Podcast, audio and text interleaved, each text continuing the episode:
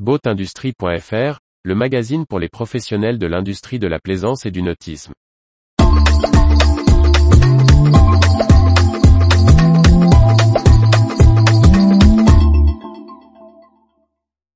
Développement du nautisme, à chaque professionnel son modèle.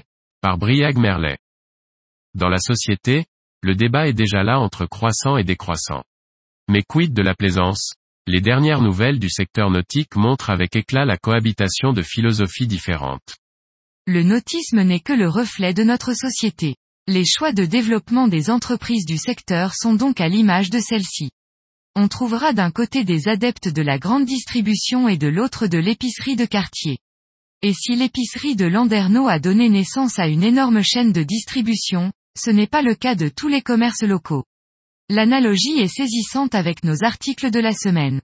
Quand le groupe RCM, issu de l'automobile, affiche sa volonté de croissance et de présence sur l'ensemble des marchés du nautisme, du semi-rigide aux grosses unités, le chantier IDB Marine assume de réduire sa gamme de bateaux et de se concentrer sur un site unique pour maîtriser les conditions de son développement, pour l'entreprise et les salariés.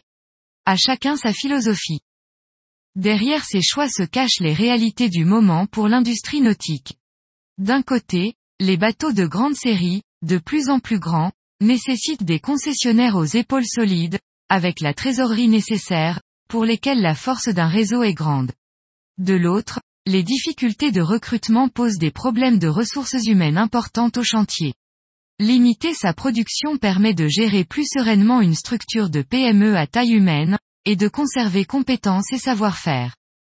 À l'heure où les carnets de commandes débordent, vendre du bateau neuf est séduisant. Pourtant, face au vivier de la flottille d'occasion et aux enjeux écologiques et aux perspectives de ralentissement, penser plus loin est essentiel. Chacun choisira l'échelle à laquelle il souhaite le faire.